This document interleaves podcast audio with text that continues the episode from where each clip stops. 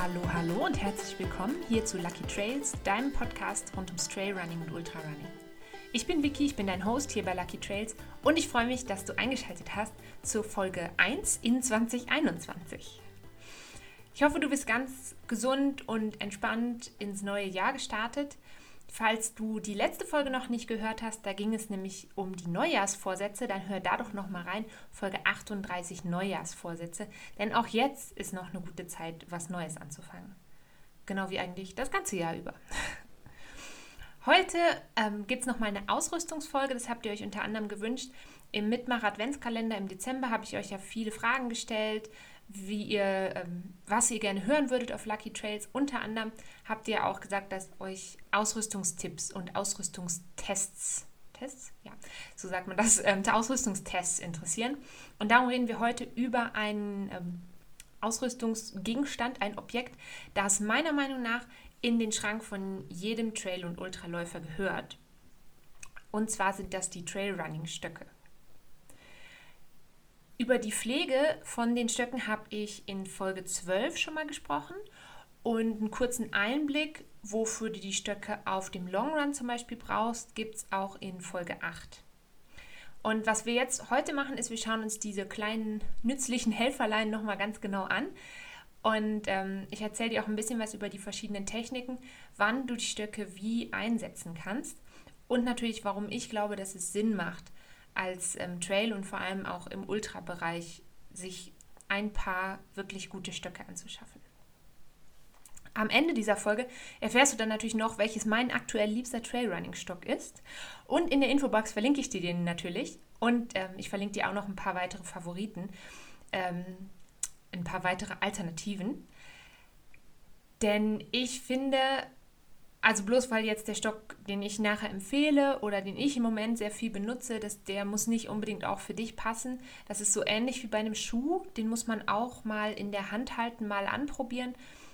Ähm, und dazu, warum das so ist und was es da alles für Unterschiede gibt, da komme ich also gleich zu. Vielleicht noch vorweg, Trailrunning-Stöcke sind wirklich großartige Hilfsmittel die viele Trailrunner meiner Meinung nach unterschätzen. Also ich habe das auch am Anfang gemacht. Am Anfang habe ich so gedacht, hey, wofür soll man diese Stöcke brauchen? Und mir gedacht, ich bin ja keine alte Person. Und ähm, tatsächlich habe ich aber irgendwann angefangen, beim Wandern Stöcke einzusetzen. Und ähm, natürlich dann auch später beim Laufen. Weil ich einfach gemerkt habe, dass sie eben richtig verwendet wirklich einen großen Vorteil und teilweise, ja, je nach Strecke auch wie sagt man das so schön, ein echter Gamechanger sein können. Ich bin auf den Gedanken gekommen, diese Folge zu machen, weil vor ein paar Tagen in einer WhatsApp-Gruppe, die ich mit ein paar anderen ähm, Laufcoaches habe, die Frage aufkam, ob sich, ähm, also ein bestimmter Läufer hat sich dort ähm, zum ersten Mal für ein Trail Race angemeldet, hatte bisher nur Straßenläufe gemacht und er hat sich eben für sein erstes Trail Race angemeldet, knapp 17 Kilometer, 1100 Höhenmeter und er hat halt eigentlich gefragt, so ja, was sollte er sich anschaffen? Und da fiel unter anderem auch die Frage, ob wir glauben, dass Stöcke sinnvoll sind. Und meine Antwort war ziemlich klar. Ich finde, ähm, für, für so ein Rennen und gerade für das erste Trail Race sollte man sich ähm, wenn es so viele Höhenmeter hat, auf so einer relativ kurzen Distanz, dann sollte man sich Stöcke mitnehmen. Und es gab aber auch andere Läufer, die haben sich ganz klar dagegen ausgesprochen. Und klar geht es auch um ähm, ein sehr persönliches Empfinden, aber ich persönlich möchte eben bei längeren und auch steileren Bergläufen auf keinen Fall mehr auf die Stöcke verzichten. Also ich würde die nicht zu Hause lassen. Ich lasse die zu Hause für viele Trainings, weil sie auch, ähm, natürlich, da kommen wir nachher nochmal zu, dir auch Kraft oder Belastung von den Beinen nehmen. Aber auf ein Rennen würde ich sie, also ich würde sagen, auf die meisten Rennen würde ich sie mitnehmen. Ganz wichtig, die, die Stöcke, wenn du die dabei hast, die sind nicht dafür gedacht, dass du dich, sage ich mal, einfach nur darauf abstützt, wenn du schon ganz müde bist oder sind nicht, nicht nur, vielleicht ist das nötig, aber nicht nur dafür gedacht, dass du dich jetzt beim Zieleinlauf dann noch gerade so aufrecht halten kannst und wenn du völlig fertig bist. Aber ich glaube, dass du sie eher für, einen, für ein Rennen im Gelände und auch für einen Long Run, jetzt nicht unbedingt nur für einen Wettkampf, eigentlich ja, wie sagt man das, wie so ein präzises Hilfsmittel betrachten könntest. weil sie eben, wenn du sie richtig einsetzt, ein sehr effektives Werkzeug sein können, um deine Laufökonomie auf langen Strecken und auf steilen Anstiegen zu verbessern. Ganz wichtig finde ich, dass bevor du die Stöcke auf einem Rennen einsetzt, dass du den Einsatz von den Stöcken vorher mal übst.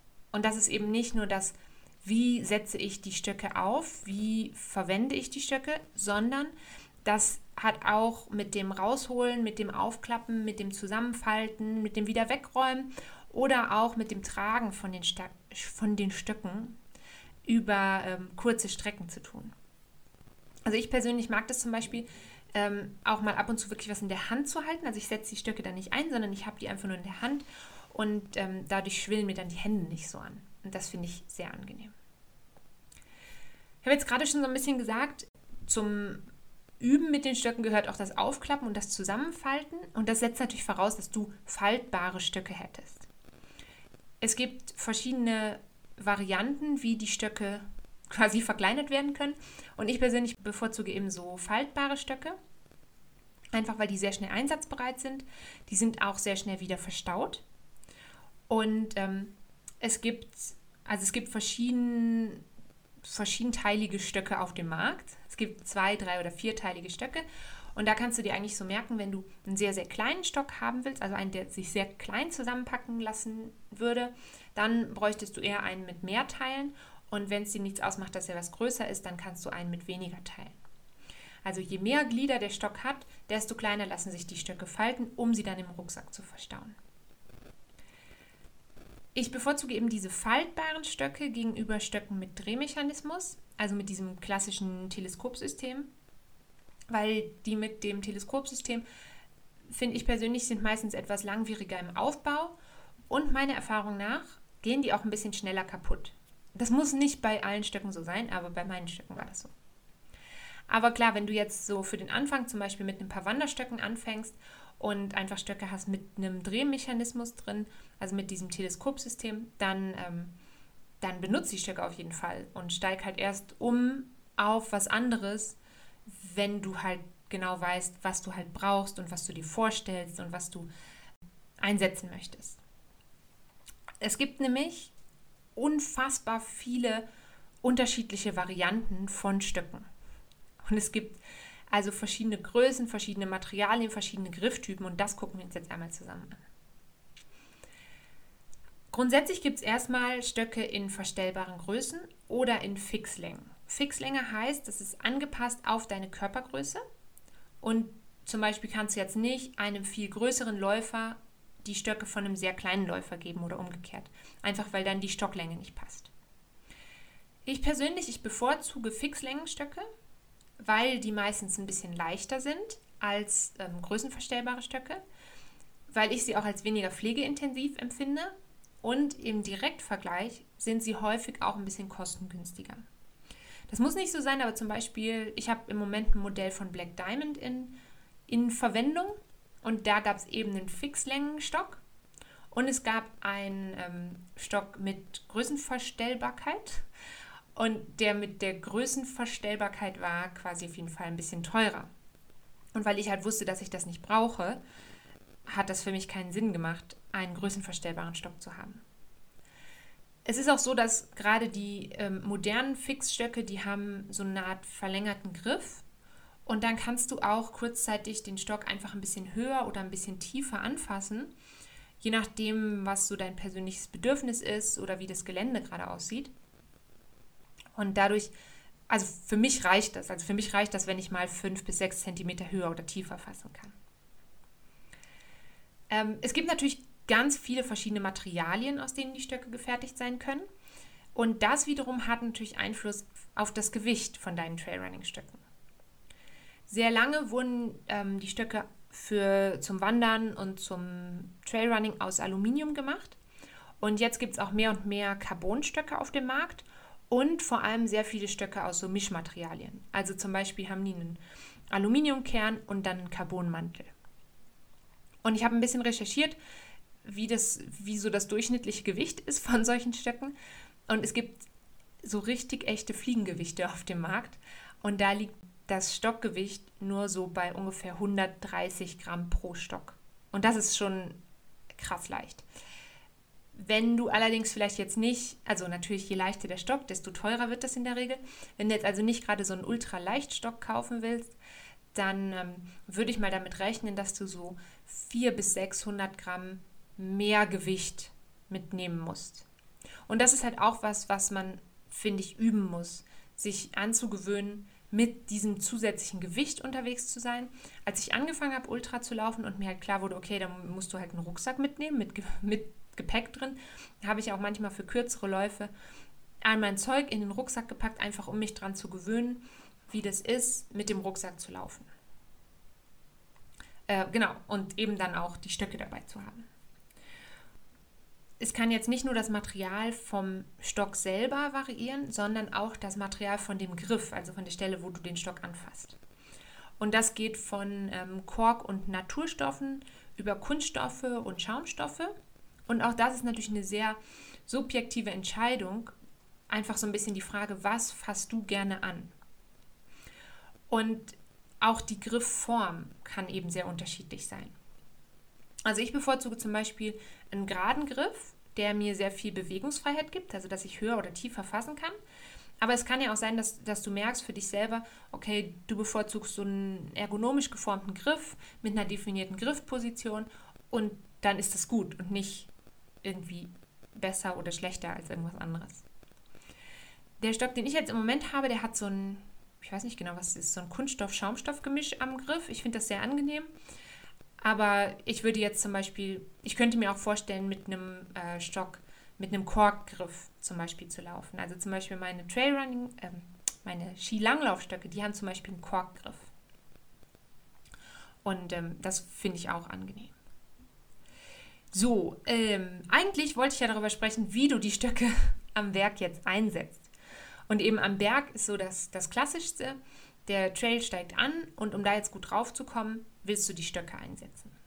Wenn du keine Stöcke dabei hast, dann ähm, wäre so ein klassischer Bewegungsablauf, dass du dich so ein bisschen leicht nach vorne gegen den Hang lehnst, die Hände auf die Oberschenkel stützt und ja quasi deine Po-Muskulatur für den Aufstieg aktivierst und nutzt. Oder du hast eben deine Stöcke eingepackt. Dann ähm, solltest du möglichst schnell nach ihnen greifen. Bevor du das machen kannst, musst du sie natürlich irgendwo verstaut haben. Und ähm, es gibt sehr viele Läuferinnen und Läufer, die das mögen, die Stöcke hinten in so einer Art, in so einer Art Köcher zu tragen. Das, der Vorteil ist, man hat sie halt wirklich mit einem Griff sehr schnell zur Hand. Alternativ kannst du auch zum Beispiel einen Laufgürtel tragen und sie dann einfach aus dem Gürtel rausziehen oder du kannst sie vorne am Rucksack befestigen, wenn dein Rucksack dafür gemacht ist. Und da kommt es eben einfach darauf an, was, was hast du quasi für Material zur Verfügung zum Transport deiner Stöcke. Zum Beispiel an meinem Rucksack sind hinten unten, ich weiß nicht, wie man das erklären soll, also hinten unten sind so zwei Schlaufen und da kann ich die, ähm, die Stöcke so, so reinschieben und dann trage ich quasi die Stöcke beim Laufen in diesen Schlaufen über meinem Steißbein das ist jetzt irgendwie. Also ja, doch, also so ist das erklärt. Ich verlinke dir diese verschiedenen Varianten, so einen Köcher, so einen Laufgürtel und auch mal meinen Rucksack unten, weil ich einfach finde, dass es wichtig ist, dass du mal siehst, es gibt ganz viele verschiedene Varianten, diesen Stock bei dir zu haben. Jetzt aber, bergauf mit dem Stock. Was du auf jeden Fall machen solltest, ist dir die Handschlaufe zunutze machen. Und auch da gibt es wieder sehr viele verschiedene Varianten. Es gibt zum Beispiel Stöcke mit so einer festen Schlaufe und das ist fast wie so ein Handschuh, wie so ein halber Handschuh. Auch das kennst du vielleicht vom Skilanglauf. Also man hat so den ähm, so einen halben Handschuh, der so den Daumen quasi mit einpackt und äh, da kannst du jetzt so dein Gewicht in die Schlaufe geben. Und der Klassiker für solche Handschuhschlaufenstöcke lustiges Wort, ähm, sind zum Beispiel die Stöcke von Leki. Und auch da verlinke ich dir mal ein mit so einer Schlaufe unten in der Box, einfach weil ich es eben auch da ähm, gut finde, wenn du mal diese verschiedenen Typen vor Augen hast. Es gibt auch Stöcke, so wie die, die ich im Moment benutze, die haben nur so eine Art Band als Handschlaufe. Und die Hauptsache dabei ist eigentlich, egal ob du jetzt so einen Handschuh oder so eine Schlaufe hast, ist, dass du die Möglichkeit hast, wirklich Gewicht in diese Schlaufe zu geben. Wenn du jetzt nur so ein Band unten drum hast, dann kannst du von unten, das ist wichtig, dass du von unten in die Schlaufe so reingehst und dann deine Hand ja da reinhängst. Also dass dein Daumenballen und dein Gelenk wirklich in der Schlaufe hängen und du dann Gewicht auf deine Hand und damit auf die Schlaufe und damit auf den Stock geben kannst. Wenn du jetzt deine Hände in die Schlaufen gesteckt hast und die Griffe ergriffen hast, dann äh, geht's los. Am Werk kannst du verschiedene Varianten ähm, wählen, um den Stock einzusetzen. Und das wäre zum einen der Paralleleinsatz oder die Doppelstockmethode. Paralleleinsatz, das ist mehr so wie beim Wandern. Da wird abwechselnd der linke Fuß und der rechte Stock beziehungsweise der rechte Fuß und der linke Stock bewegt. Und den Stock setzt du neben oder leicht vor den jeweiligen Fuß auf, also von der, von der Höhe. Natürlich setzt du den nicht genau vor den Fuß. Und ähm, das ist eine sehr effektive Art, wenn du auf breiten, nicht so steilen Wegen unterwegs bist. Es entlastet deine Beine, die ermüden dann nicht so schnell und du kommst ähm, unter Umständen ein bisschen fixer den Berg rauf. Und vor allem bist du oben, wenn du oben ankommst, halt nicht total platt. Alternativ, wenn es jetzt steiler wird, wäre eben dieser Doppelstockaufsatz. Da setzt du die Stöcke gleichzeitig, also rechten und linken Stock gleichzeitig leicht vor dir auf und dann lehnst du dich so ja quasi in den Stock und in den Hang hinein und dann presst du dich aus der Kraft deiner Arme ab. Und der Standardablauf wäre quasi, du setzt die Stöcke auf, du presst dich ab, machst abdrücken, dann äh, machst du drei Schritte und dann setzt du die Stöcke wieder neu auf. Drückst dich wieder ab, machst wieder drei Schritte und so weiter und so fort. Und was dabei eben passiert, du holst dir wirklich extra Schub aus den Armen und aus dem oberen Rücken. Aber Achtung, das ist natürlich auch anstrengend für die Arme. Und deswegen macht es eben Sinn, auch diese verschiedenen Einsatzmethoden von den Stöcken mal zu üben. Als ich angefangen habe mit Stöcken zu laufen, hatte ich am Anfang immer krassen Muskelkater in den Armen und im oberen Rücken. Und da muss man sich einfach ein bisschen dran gewöhnen. Und da kannst du natürlich auch mit ähm, spezifischem Krafttraining ein bisschen unterstützend wirken. Grundsätzlich, so als, als Faustregel, je steiler der Anstieg wird, desto effektiver ist die Doppelstockmethode im Vergleich zum Paralleleinsatz. Du kannst aber natürlich die Stöcke auch auf flacheren oder sanften Anstiegen benutzen. Und zum Beispiel bist du schon müde und ein bisschen platt und hast vielleicht schon, was weiß ich, wie viele Kilometer in den Beinen. Ähm, dann schaffst du vielleicht nur noch so ein Power-Hiking. Und dann kannst du am besten diese alternierende Methode, also den Paralleleinsatz machen. Wenn du noch laufen kannst und es jetzt so ganz sanft nur ansteigt, dann kannst du auch so eine, ich sage mal so eine Mischform aus Doppelstock und Paralleleinsatz anwenden. Das heißt, du setzt die Stöcke abwechselnd diagonal auf, erst links zum Beispiel, dann machst du drei zügige Schritte, dann rechts und dann wieder drei Schritte und so weiter im Wechsel. Und das eignet sich eben wirklich sehr gut für, für so ein zügiges ähm, Power-Hiking.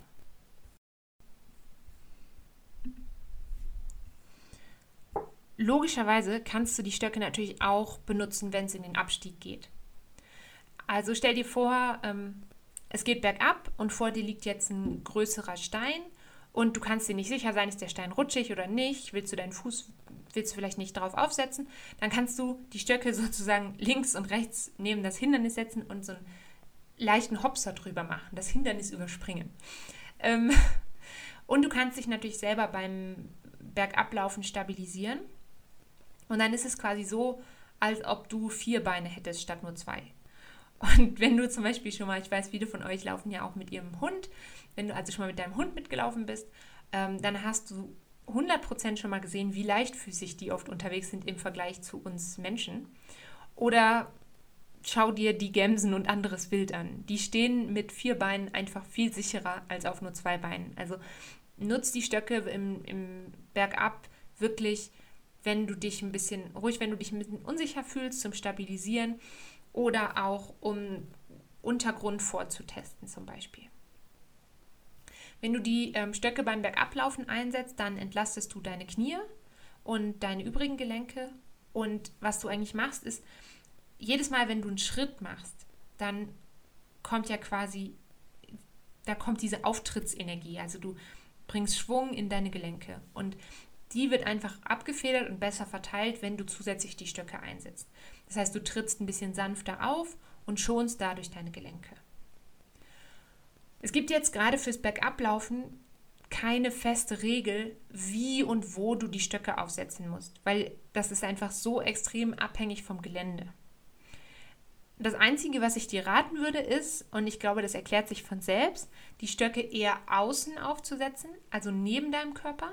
Dann wirken sie wirklich stabilisierend und darauf achten, dass du ja nicht, das hört sich so blöd an und so selbstverständlich eigentlich, aber dass du nicht über deine eigenen Stöcke stolperst. Du merkst also schon, also du kannst die Stöcke in sehr, sehr vielen verschiedenen Varianten einsetzen. Es sind also wirklich eine tolle Idee, die zu benutzen. Nochmal so als kurze Zusammenfassung. Als kurze Zusammenfassung, warum solltest oder könntest du Stöcke einsetzen? Also, das verbessert zum Beispiel deine Laufökonomie und vermutlich auch deine Geschwindigkeit bergauf. Es verbessert auf jeden Fall deine Körperhaltung, gerade beim Bergauflaufen. Dein Rücken bleibt gerader, du kannst dann freier atmen, weil eben dein Zwerchfell nicht so eingequetscht wird, wie wenn du jetzt sehr weit nach vorne gebeugt mit rundem Rücken laufen würdest. Dann entlastet es natürlich die ähm, Gesäßmuskulatur, die Oberschenkelmuskulatur, die Wadenmuskulatur und auch die Rückenmuskulatur. Und zwar gilt das sowohl beim Bergab als auch beim Bergauflaufen. Gerade beim Bergablaufen ähm, gibt es dir einfach mehr Stabilität und hilft dir, dadurch, dass du dir wie quasi zusätzliche Beine einsetzen kannst, ähm, hilft es dir mehr Bodenkontakt auf technisch schwierigem Terrain zu haben und dadurch hast du eine geringere Sturzgefahr. Wenn du dir jetzt immer noch nicht sicher bist, ob du auf dein nächstes Rennen oder auf deinen nächsten Long Run Stöcke mitnehmen solltest, dann kannst du dir eigentlich ähm, so ein paar Regeln merken. Ich würde Stöcke mitnehmen, wenn es ein sehr langes Rennen ist und wenn es zusätzlich und oder wenn es zusätzlich sehr lange Anstiege hat. Ich würde die Stöcke auch mitnehmen, wenn es ein sehr kurzes Rennen ist, mit aber vergleichsweise relativ langen, steilen Anstiegen. Also zum Beispiel so ähm, Vertical Kilometer Races. Das ist ein kurzes Rennen mit einem brutalen Anstieg und da würde ich sie eben mitnehmen. Es kann auch sein, dass bei einem bestimmten Rennen ähm, die Stöcke Pflichtmaterial sind. Das heißt, dass du sie mitnehmen musst. Das heißt natürlich nicht, dass du sie einsetzen musst, aber dass du sie dabei haben musst. Und es gibt auch Rennen, wo es so ist, du darfst Stöcke mitnehmen. Es ist keine Pflicht, du darfst. Aber wenn du sie mitnimmst, musst du sie von Anfang bis Ende, also von Start bis Ziel, aus eigener Kraft tragen und mitnehmen. Das heißt, wenn du sie mit über den, die Startlinie nimmst, musst du sie auch mit über die Ziellinie nehmen. Das ähm, ist natürlich was, was du einfach vorher ähm, abklären musst. Das solltest du vorher abklären, ob äh, die Stöcke eventuell Pflichtmaterial sind. Wenn sie es sind, dann ähm, pack sie ein, logischerweise. Ich würde sagen, du brauchst Stöcke nicht unbedingt, wenn es ein Rennen ist, was eher flach ist und was sehr viel zwischen kurzen und langen Anstiegen wechselt. Es sei denn, du ähm, kannst mit den Stöcken in der Hand auch ganz gut laufen und es stört dich nicht, sie auch zwischendrin in der Hand zu haben. Denn die Sache ist die, wenn du sie natürlich jedes Mal wieder auspackst und einpackst, da geht dir, je nachdem wie schnell du beim Auspacken und Einpacken bist, halt auch ein paar Sekunden verloren. Und ich würde die Stöcke auch nicht einpacken, wenn du vorhast, möglichst viel wirklich zu rennen, also möglichst wenig zu gehen. Denn ähm, viele Läufer und ich auch fühlen sich manchmal so durch die Stöcke. Also ich, ich liebe das, die dabei zu haben, ich liebe es, die einzusetzen, aber manchmal begrenzen sie mich auch so ein bisschen, sag ich mal. Oder ich tendiere dann eher zu einem Powerhiking, obwohl ich eigentlich noch joggen könnte. Aber dadurch, dass ich die Stöcke einsetze, tendiere ich dann dazu, eher ein bisschen langsamer zu werden. Und ich würde die Stöcke auch nicht mitnehmen, wenn du nur auf deiner Hausrunde unterwegs bist. Ähm, außer deine Hausrunde ist nur drei Kilometer lang und hat 1000 Höhenmeter oder so. Aber ähm, dann würde ich sie wahrscheinlich zu Hause lassen. Jetzt bist du also unterwegs und möchtest deinen ersten Trailrunning-Stock oder einen neuen Trailrunning-Stock erwerben. Gibt es natürlich noch so ein paar ähm, andere Fragen, unter anderem die wichtige Frage, wie lang sollte dein Stock sein? Es ist so, dass es eine Art Faustregel gibt, ein Stock sollte 0,66 mal deine Körpergröße entsprechen. Das heißt, wenn du aufrecht stehst und den Stock in der Hand hältst und der Stock auch gerade aufsteht, dann solltest du einen rechten Winkel in der Armbeuge haben. Das heißt, es wieder so eine Sache, wenn du nicht genau die Größe weißt, dann ähm, geh ruhig mal in den Laden und fass ein paar Stöcke an. Das hilft auf jeden Fall. Die meisten Stockmodelle, die es gibt, reichen so bis ca. 130 cm. Aber es gibt natürlich auch Sondermodelle, als zum Beispiel die Firma Compadel. Ich konnte den leider nicht mehr finden, aber es gibt das. Ähm, die macht auch Stöcke bis 145 cm, also für sehr, sehr große Läufer. Wie lange hält jetzt so ein Trailrunning-Stock? Wie viele Kilometer hält der durch? Also bei Schuhen hat man ja so eine Faustregel zwischen sehr, ich finde persönlich sehr, sehr abhängig ähm, von Läufer zu Läufer, vom Gewicht der Läufer, vom ähm, Umfang der Läufer und vom Gelände, auf dem ihr unterwegs seid, hält ja so ein Schuh zwischen 500 und 1000 Kilometer.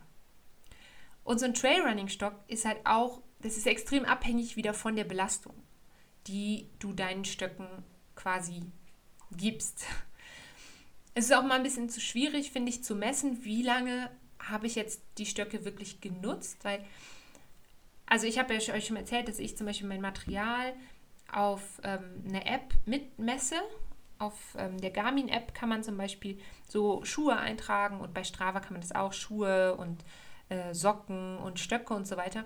Aber das Problem ist natürlich, wenn ich jetzt meine Stöcke mitnehme auf einen 20 Kilometer Lauf, und ich benutze sie aber effektiv nur 5 Kilometer, dann ähm, sind sie natürlich trotzdem für 20 Kilometer quasi eingetragen. Wisst ihr, was ich meine? Die Stöcke, die ich jetzt dabei habe, haben laut der Garmin-App ungefähr 850 Kilometer jetzt in den Beinen. Und ähm, ich gehe davon aus, dass die locker nochmal so lange halten. Aber es kann natürlich trotzdem sein, dass ein Stock zum Beispiel durch sehr intensiven Gebrauch brechen kann. Und deswegen finde ich es ganz wichtig, dass du die Mechanismen von dem Stock immer wieder mal überprüfst. Ganz wichtig, so der Stock sollte immer stabil sein, wenn du Gewicht drauf gibst. Also der sollte nicht anfangen zu wackeln, weil dann geht deine ganze Energie in das Wackeln vom Stock und nicht mehr auf den, ähm, auf den Boden. Und was ich dir auch empfehle, ist keinen nagelneuen Stock mit in ein langes Rennen zu nehmen, weil du dir dann unter Umständen eventuell Blasen an den Händen holst. Und deswegen ähm, auf jeden Fall den Stock vorher testen. Wie versprochen kommt jetzt noch mein aktueller Lieblingsstock. Das ist ähm, der Black Diamond Distance Carbon Z und den verlinke ich dir natürlich unten in der Box. Und da verlinke ich dir zum einen die faltbare Variante, die ich gerne benutze und auch die Variante mit der Teleskopvorrichtung, falls das eben was ist, was du bevorzugen würdest. Außerdem, wie versprochen, noch ein paar Alternativen für ähm, diese Stöcke, ebenfalls unten verlinkt, einfach so, dass du mal siehst, was es eben wirklich für unterschiedliche Materialien, unterschiedliche Mechanismen und unterschiedliche Griffe und Handschlaufen gibt. Was ich dir zusätzlich noch empfehlen würde, ist regelmäßig mit und ohne Stöcke zu laufen. Es ist zum einen natürlich wichtig, dass du den Einsatz der Stöcke trainierst und auf der anderen Seite ist es auch wichtig, dass du dir darüber bewusst bist, wenn du die Stöcke im Training benutzt, dann nehmen sie natürlich auch Last von den Beinen. Und das ist im Rennen natürlich gewünscht, aber das kann eben auch, sage ich mal, Einfluss auf den muskulären Trainingseffekt haben. Und deswegen auf jeden Fall auch regelmäßig Läufe und auch Läufe mit Anstiegen ohne Stöcke machen. Als Trailtipp habe ich dir diese Woche noch eine Runde durch das Saastal im Wallis in der Schweiz mitgebracht. Und die Route ist auch im Winter möglich. Und ich sag mal so, Stöcke sind auf jeden Fall eine gute Idee. Die Strecke geht über 14,5 Kilometer mit ungefähr 400 Höhenmetern Anstieg. Und los geht's in Saasgrund, beziehungsweise eigentlich geht's los im Weiler unter dem Bodmen. Das liegt knapp oberhalb von Saasgrund und dort gibt es äh, verschiedene Parkplätze und da fährt auch der Postbus. Als erstes folgst du der Loipe bzw. dem Winterwanderweg entlang des kleinen Flüsschens ähm, Richtung Saasgrund. Und statt jetzt den Abzweig nach Saasgrund zu nehmen, also erst läufst du ganz lange an der Loipe entlang und wenn du dann an den Abzweig nach Saasgrund kommst, gibt es einen Winterwanderweg, der links nach Saasfee hochführt. Und den nimmst du diesen Winterwanderweg Richtung Saasfee. Da kommt ein ziemlich knackiger Anstieg auf sehr schmalen Pfaden durch den Wald. Und direkt nach diesem Anstieg kommst du an eine sehr steile Almwiese und von dort auf eine Forststraße zum Weiler Seng.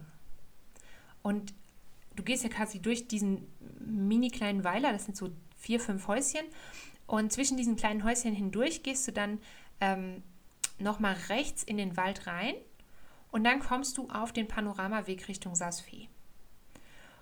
Und ab da geht ein sehr, sehr breiter, im Winter ähm, super präparierter Winterwanderweg, dann so ganz sanft abfallend nach Saasfee bis in den Ort hinein. Und du kannst jetzt entweder im Ort einkehren oder du direkt oder du kannst direkt weiterlaufen, weiter über den ziemlich breiten gespurten Weg bis runter zum Ausgangspunkt. Alternativ, das ist eine Alternative für den Sommer, kannst du über den Kapellenweg runter nach Saasgrund laufen. Den Abzweig, den siehst du im GPS-File auf Komoot.